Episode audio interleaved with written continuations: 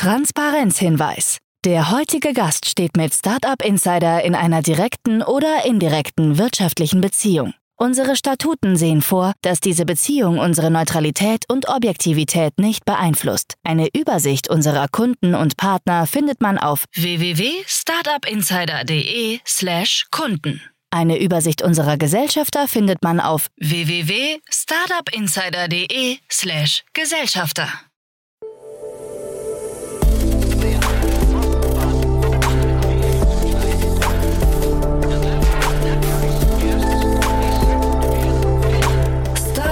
Insider Daily. Investments und Exits.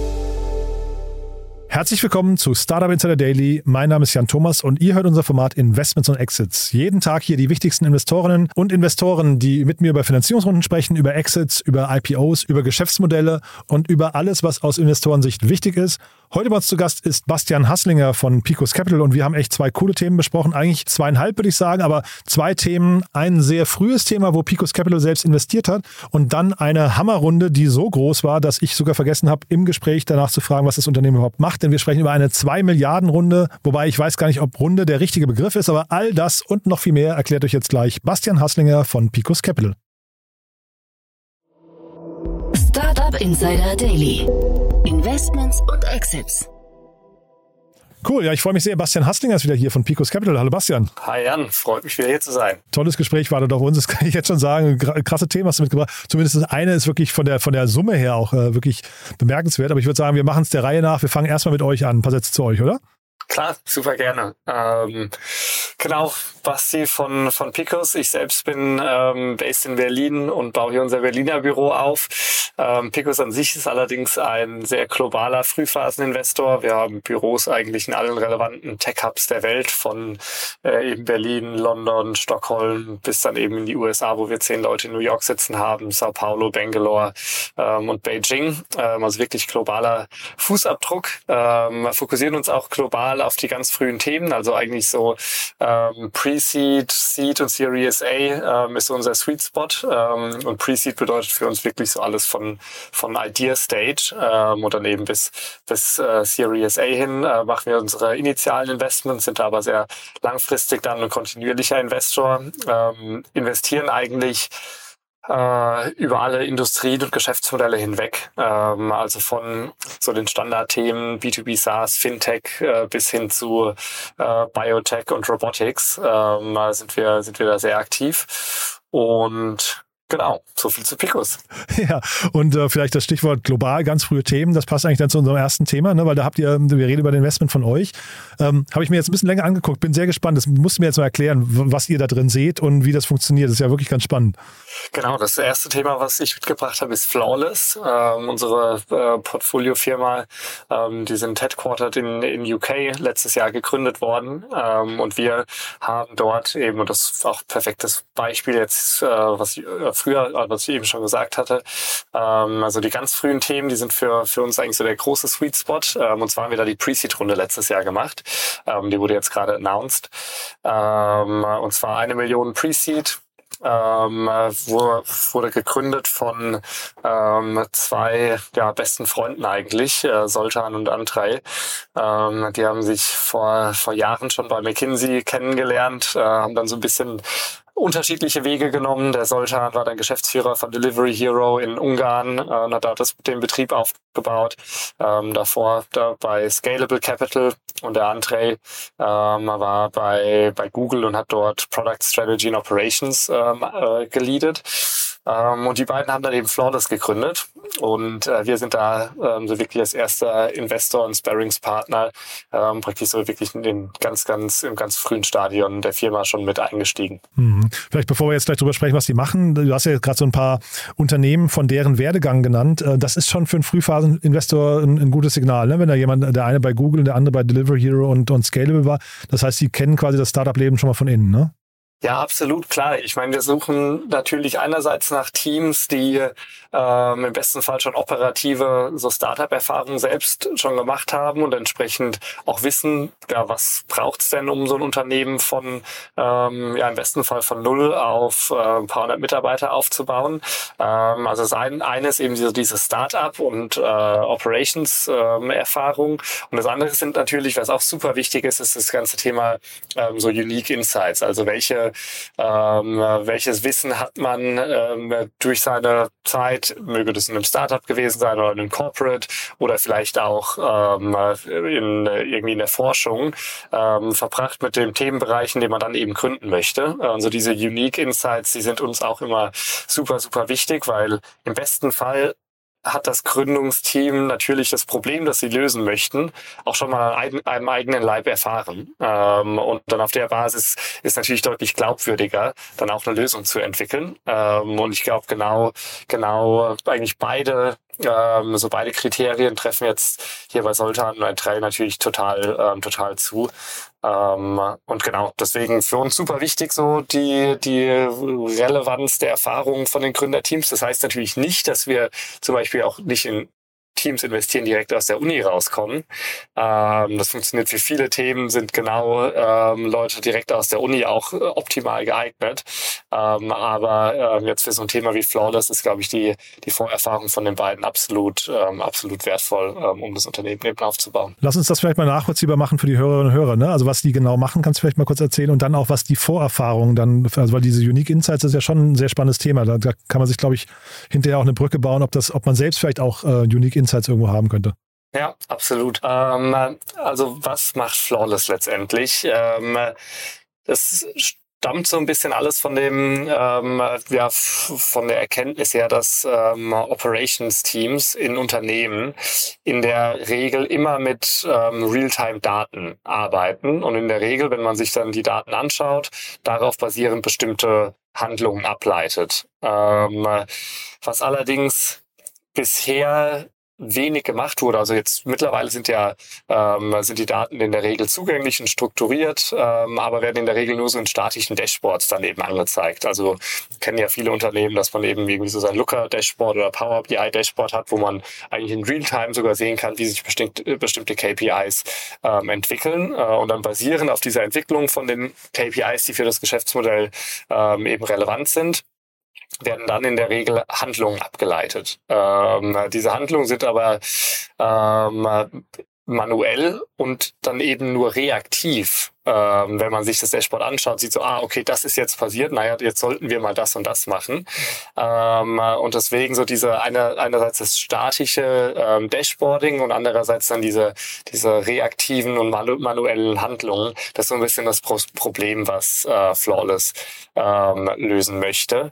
Ähm, und was Flawless letztendlich macht, also einerseits ermöglichen sie es, super effiziente, super effiziente Datenanalysen zu machen. Ähm, also sie bilden, können theoretisch auch dieses Dashboarding abbilden, aber setzen eben auf dieses Dashboarding, auf dieses Tracking und die Analysen von den Daten, setzen sie eben direkt noch Workflows auf. Also das ganze Thema so in richtigen Momenten richtige ähm, Alerts und Notifications ähm, auszulösen ähm, und im besten Fall eben auch wirklich Aktionen auszulösen, also äh, Handlungen auszulösen, basierend auf ähm, also unerwarteten Änderungen ähm, in den Daten.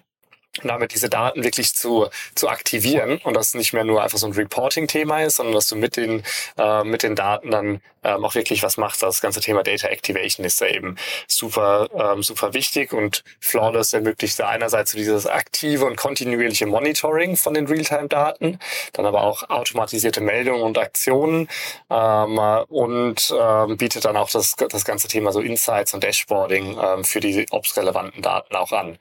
Und ich glaube, so ein, vielleicht so ein Beispiel, um das so ein bisschen greifbarer zu machen, ist, ähm, man kann sich vorstellen, ähm, beispielsweise bei, bei einem Gorillas, ähm, wenn Sie in einer Location feststellen, dass ein bestimmtes Produkt out of stock ist. Ähm, das ist eine Meldung, die wird dann eigentlich ans Ops-Team ähm, weitergeleitet und danach muss eigentlich eine relativ klare Handlung äh, passieren.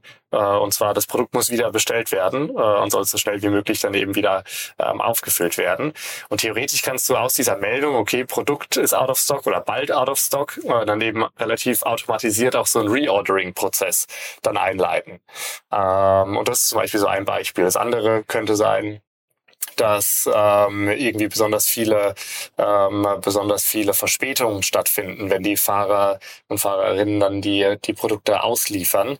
Ähm, und wie kommuniziert man dann am besten mit den äh, Fahrerinnen und mit den Kundinnen auch? Äh, müsste dann in der Regel eine Information geschickt werden, hier es wird zu spät, ähm, es ver verzögert sich aus aus irgendwelchen Grund Gründen und dann aber auch mit den Fahrerinnen in Kontakt treten, ähm, äh, um so zu schauen, okay, wo ist denn jetzt eigentlich das Problem? Und das war ist bisher eben sehr sehr reaktiv gewesen nur. Ähm, und das ist das Ziel von Flawless, eben diese ganzen Prozesse ähm, deutlich ja, stärker zu automatisieren und dann ähm, deutlich eben proaktiver ähm, im ja, so Ops, im täglichen Ops-Geschehen ähm, handeln zu können.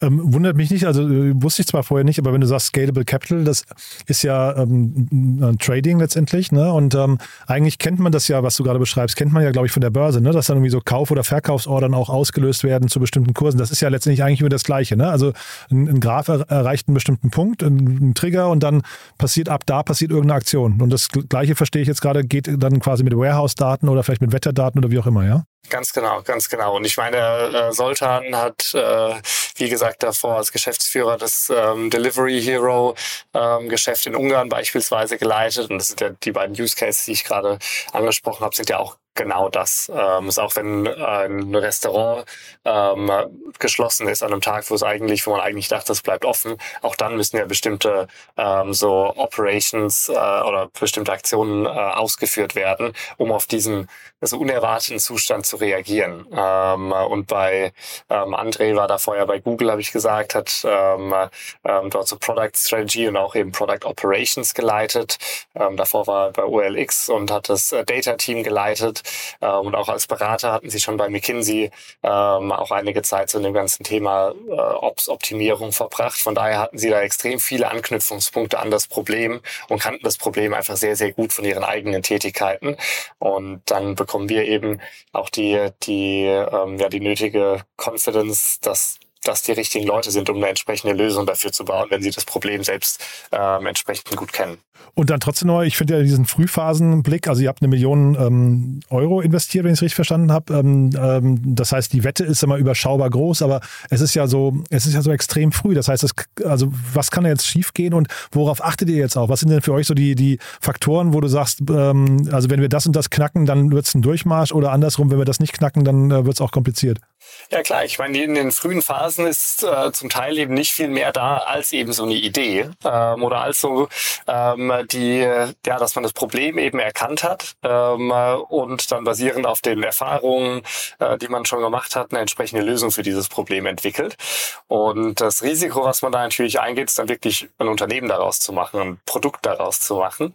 Und ähm, ja, genau, das ist so ein bisschen das Risiko, was man als Investor da eingeht ähm, in den frühen Phasen. Und wir insbesondere sind da eben auch sehr, sehr involviert, um dann möglichst positiven ähm, Einfluss darauf zu haben, wie erfolgreich das Unternehmen jetzt in die, die nächsten relevanten, ja, so Meilensteine ähm, erreicht. Und das ist natürlich einerseits, du musst die richtigen Leute dann anstellen, du musst die besten Talente finden, um das, äh, um das Produkt zu bauen, was du bauen möchtest. Du musst dann dein, dein MVP bauen und mit ersten Pilotkunden schon zusammenarbeiten, um mit den äh, Piloten, Pilotkunden ähm, ja eben das Produkt, äh, das Produkt weiterzuentwickeln, bis man es dann wirklich in einem äh, ja, ja so als Live-Produkt dann auch verkaufen kann. Ähm, das heißt dann so einerseits das Team aufbauen, das initiale Produkte entwickeln, die ersten Kunden gewinnen mit den Kunden, das Produkt dann weiterzuentwickeln ähm, und natürlich dann auch die ähm, Effektivität des Produktes zu zeigen. Wenn man die mit den ersten Kunden zeigen kann, dass man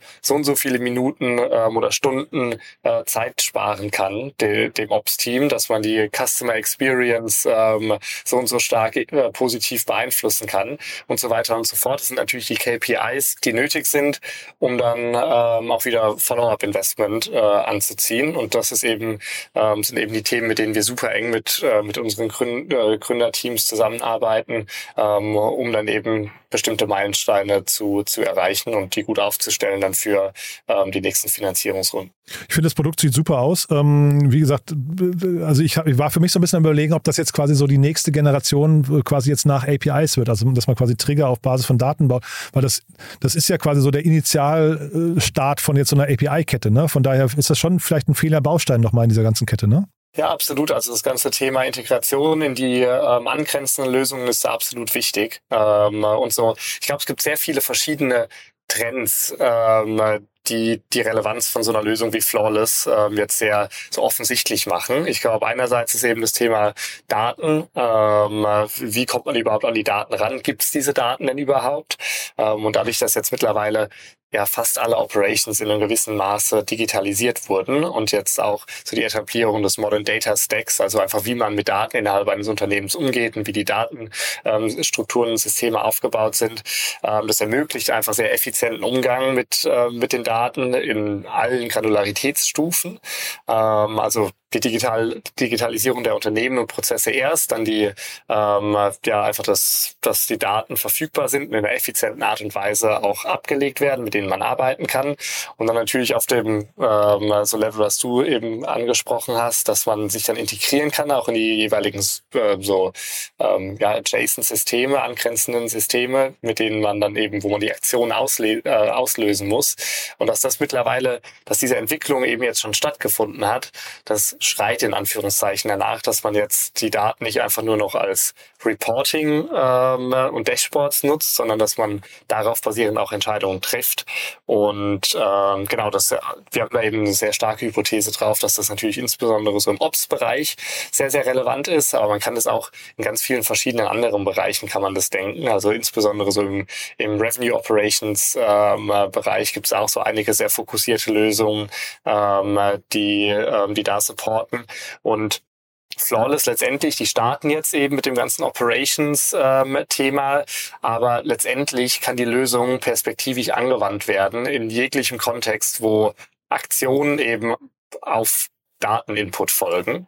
Ähm, und das ist eben auch die, die Ambition von Flawless. Sie starten jetzt, ähm, sie starten jetzt erstmal mit so ähm, ja, Operations-Heavy Businesses, ähm, insbesondere im E-Commerce, im Retail, aber auch äh, im medizinischen Bereich und wollen aber äh, in der Perspektive wirklich so die, ja, ähm, eigentlich überall, wo Aktionen auf, äh, auf Daten folgen, möchten sie dann so ein bisschen das, ähm, das Operating System werden. Also sehr spannend, muss ich sagen. Du dann, vielleicht bevor wir zum nächsten Thema gehen, du hast ja noch ein zweites Thema mitgebracht, aber vielleicht noch ganz kurz, ich habe heute an dich gedacht, weil äh, ich hatte den Tobias Schweiger zu Gast, den Co-Gründer von äh, Hawk AI. Ja, und die haben ja auch gerade eine Riesenrunde abgeschossen. Ich glaube, es waren 17 Millionen äh, Dollar, wenn ich es richtig in Erinnerung habe. Ähm, da habe ich euch auch im Cap-Table gesehen. Kannst du vielleicht auch nochmal ein, zwei Sätze dazu sagen? War ja, glaube ich, auch ein frühes Investment von euch. Können wir ja vielleicht nochmal retrospektiv drauf gucken, wie, äh, wie euch, äh, wie da eure Thesen aufgegangen sind oder nicht, ne? Genau, also mit Hawk AI haben wir tatsächlich schon vor boah, mittlerweile sind es, glaube ich, zwei oder drei Jahre sogar her, ähm, investiert in deren Seed-Runde damals. Ähm, ist ein ganz anderes, ähm, ja, eine ganz andere Lösung in äh, auch einem ganz anderen Markt. Letztendlich baut Hawk AI ähm, ja, Anti-Money Laundering, ähm, also Anti-Geldwäsche und äh, Fraud-Systeme für Banken. Ähm, also wirklich äh, absolut Enterprise-Thematik. Wie kannst du Banken, Banken ermöglichen, eben das eigene, äh, das eigene Risiko äh, ähm, besser, in, äh, ja, besser zu, zu managen und zu messen. Ähm, und ähm, ja, das Ganze also über, ähm, über so Transaction Monitoring, ähm, Kundenrisiko ähm, Rating ähm, und Kundenscreening auch. Wie kannst du das praktisch so die Digitalisierung in die Banken ähm, oder in die Financial Services Branche insgesamt bringen? Ähm, genau, da haben wir mit, mit dem Team schon vor einigen Jahren in der Seed-Runde ähm, gepartnert. Ähm, mittlerweile ähm, sind da noch einige weitere Investoren dazugekommen. Die letzte Runde ähm, wurde von, von Blackfin ähm, gemacht, wo die N Capital jetzt auch noch dazu, äh, wo die N Capital auch dabei war und jetzt eben dann die, die neue Runde, die, die kürzlich announced wurde. Mhm. Genau, das vielleicht als Teaser für uns. Ich glaube, das Gespräch kommt am Donnerstag, wenn ich es richtig weiß. Also sollte jeder mal reinhören, der sich zumindest mit diesem ganzen Fraud-Bereich, das war schon sehr, sehr spannend, muss ich sagen. Ich kannte den Bereich gar nicht so, so aber das ist natürlich ein Riesenthema. Ne? Ist ein, auch, also ist ja für Frühphaseninvestoren so das andere neben dem Team erstmal zu gucken, wie groß ist der Markt. Ne? Und ich glaube, dieser Markt ist gigantisch und wächst leider immer noch. Ne? Absolut, klar. Ähm, aber auch genau, ähm, genau wie bei Flawless ist eben das Team hier natürlich auch wie, äh, ja, ist einfach ideal für das Thema. Die haben davor schon sehr, sehr viel Zeit in den breiteren ähm, Fintech-Bereichen, insbesondere, ähm, insbesondere so äh, Payments und ähm, ja, Softwarelösungen für Banken verbracht und ähm, kamen entsprechend dann auch so auf das Thema. Wir haben dann auch sehr, sehr früh mit dem Team zusammengearbeitet und äh, sie da dann unterstützt ist eigentlich, wenn man jetzt genau hinguckt, heute die mit dir das Gespräch über die Seriengründer. Ne? Wir hatten jetzt also quasi, oder zumindest sag mal, erfahrene Unternehmer, denn wir, wir kommen zum nächsten Thema und da habe ich erst gedacht, ich habe was verpasst, weil die, weil die Runde jetzt so groß ist, habe ich gedacht, das kann doch nicht wahr sein, dass ich die, von denen noch nie gehört habe. Der ehemalige Tesla-CTO ist das, ne? aber wenn ich es richtig verstehe, ist es gar keine richtige Finanzierungsrunde, sondern eher äh, Venture Debt, ne? Ganz genau. Das nächste Thema ist äh, Redwood Materials. Ähm, sind eigentlich auch gar nicht so alt. Also wurden 2017 in den USA gegründet. Ähm, und du hast schon gesagt, von dem einem der, der Gründer von, von Tesla, der war damals der CTO bei Tesla. Ähm, Riesenrunde, weil da wurden jetzt einfach nochmal zwei Milliarden reingesteckt. ähm, Muss man sich echt mal auf der Zunge zergehen lassen. Richtig, zwei Milliarden ist natürlich eine ganz schöne Hausnummer. Ähm, du hast aber auch schon angesprochen, die zwei Milliarden sind jetzt kein Equity-Investment, ähm, sondern sind eigentlich ein Kredit, der vom US Department of Energy gegeben wurde. Das macht bei diesem Geschäftsmodell natürlich wahnsinnig viel Sinn, ähm, einfach weil es sehr, sehr kapital- und ähm, ja, operationsintensiv ist. Und da braucht man einfach extrem viel Geld, um Fabriken zu bauen, um die nötige Hardware ähm, sie eben anzuschaffen, aber auch einfach um insgesamt ähm, ja, also mit dem äh, mit dem ganzen, ja, mit den ganzen Themen, also mit den ganzen Rohstoffen und den ähm, und der Supply Chain entsprechend umgehen zu können. Da sind davor allerdings auch schon 800 Millionen reingeflossen abgeschlossen ähm, von großen äh, Private Equity Firmen, Mutual Funds wie so T. Rowe Price zum Beispiel ist dabei, Billy Gifford, Goldman ähm, und Break Breakthrough Energy von, von Bill Gates ähm, und andererseits auch so ein paar Strategen wie Ford. Ähm, also wirklich ein Riesenunternehmen mittlerweile, also zumindest sehr, sehr viel Geld zur Verfügung. Ähm, und die zwei Milliarden so als ich sag mal, strategisches Investment vom US Department of Energy ist natürlich super, super ähm, wertvoll, für, um, ja, um einfach jetzt die Operations weiter auszubauen. Ja, wir beide hatten uns ja hier schon mal unterhalten über das Thema äh, Venture Debt und dann eben die dadurch nicht eintretende Verwässerung. Ne? Was ja, also meine Frage war ja damals, ob man als VC das gerne sieht, dass dann plötzlich mit äh, Venture Debt gearbeitet wird. Aber da hast du, wenn ich mich richtig erinnere, damals gesagt, das ist durchaus, in, hast du ja eben quasi auch sinngemäß so gesagt, ne? für die richtigen Modelle macht das auf jeden Fall Sinn. Absolut. Ähm, und ich glaube, genau das ist so ein Modell, wo man sagen muss, das macht total viel Sinn. Wenn man jetzt zwei Milliarden hier aufnehmen würde an Equity, also an Eigenkapital, ähm, dann wäre das äh, natürlich Wahnsinn von der Verwässerung und der, nötigen Bewertung, die das auch erfordert. Also wenn man zwei Milliarden aufnimmt, dann muss die, die äh, Verwässerung, man sagt ja immer, es sollte irgendwie so zwischen ich sag mal, sehr breit gesagt, irgendwas zwischen äh, 25, ähm, äh, ja, zwischen 10 und 25 Prozent, sage ich mal, ist so wahrscheinlich der, der Average. Und wenn man da irgendwie zwei Milliarden raised ähm, und das äh, 25 Prozent äh, Dilution nur sein soll, ähm, da ist man dann eben sehr, sehr schnell eben in den, äh, in den 8 bis 10 Milliarden. Ähm, äh, und die Wahrscheinlichkeit, dass so ein Unternehmen jetzt schon so viel wert ist, ist natürlich ähm, ja, sehr unwahrscheinlich, sage ich mal. Ähm, plus Equity zu nutzen, um, um ähm, Fabrik, Fabriken zu bauen, um Rohmaterialien zu bestellen, um Maschinen zu, zu kaufen, ist natürlich sehr ineffizient. Ähm, deswegen für, für solche, ja, für solche Einkäufe oder für solche Investments als Unternehmen macht es natürlich total viel Sinn, dann auch mit, ähm, ja, mit Krediten zu arbeiten.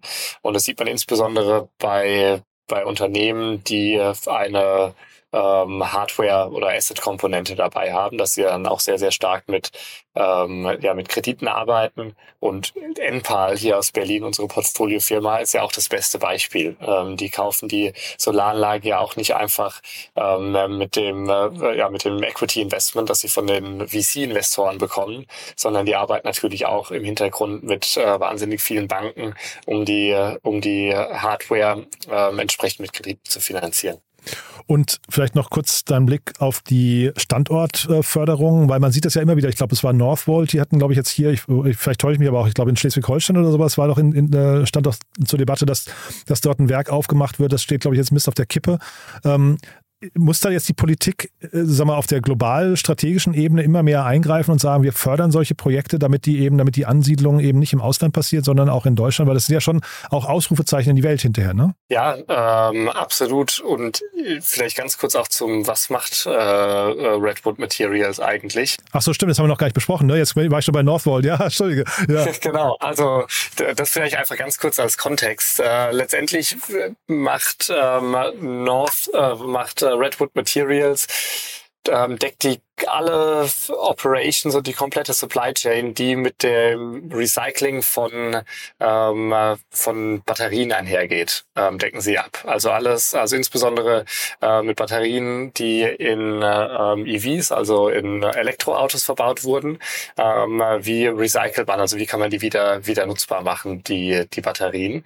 Ähm, und sie machen da wirklich alles von Logistik äh, und der ganzen Supply Chain, also die Batterien, also so ein Tesla geht beispielsweise ähm, irgendwo in New York ähm, kaputt, äh, die Batterie muss ausgetauscht werden. Wie kommt die Batterie jetzt von, äh, von New York City zur ähm, praktisch zur Facility von Red, Redwood Materials? Das ist dann nicht so, dass man die einfach bei der Post aufgeben kann und rüberschicken kann, sondern so Batterien sind natürlich sehr, sehr ja, risky ähm, Frachtgut. Die müssen dann in bestimmten, in bestimmten Containern unter bestimmten Sicherheitsstandards müssen die transportiert werden. Natürlich auch sehr, sehr schwer und entsprechend ähm, teuer zu transportieren. Das heißt, die müssen erstmal schauen, okay, wie, woher kriegen wir, also wie, wie schaffen wir es, die, die ganzen Batterien effizient zu unseren Facilities zu, zu bringen.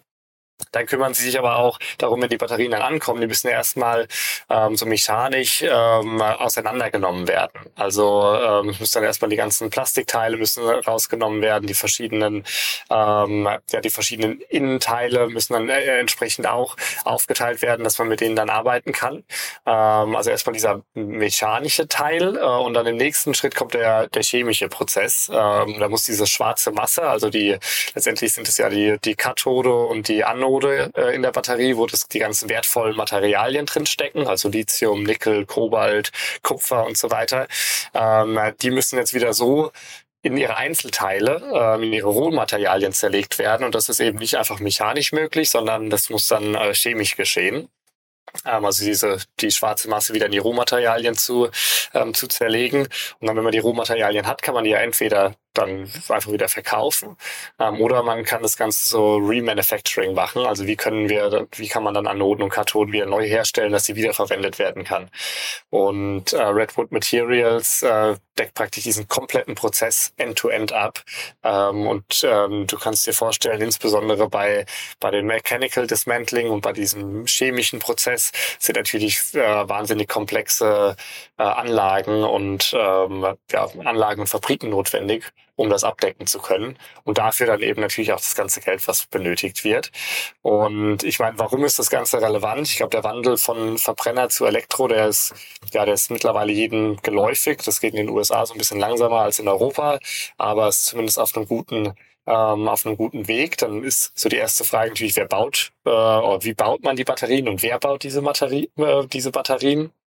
Und dann die abgeleitete Frage, natürlich steckt in den Batterien, wie eben schon gesagt, die ganzen wertvollen Materialien drin.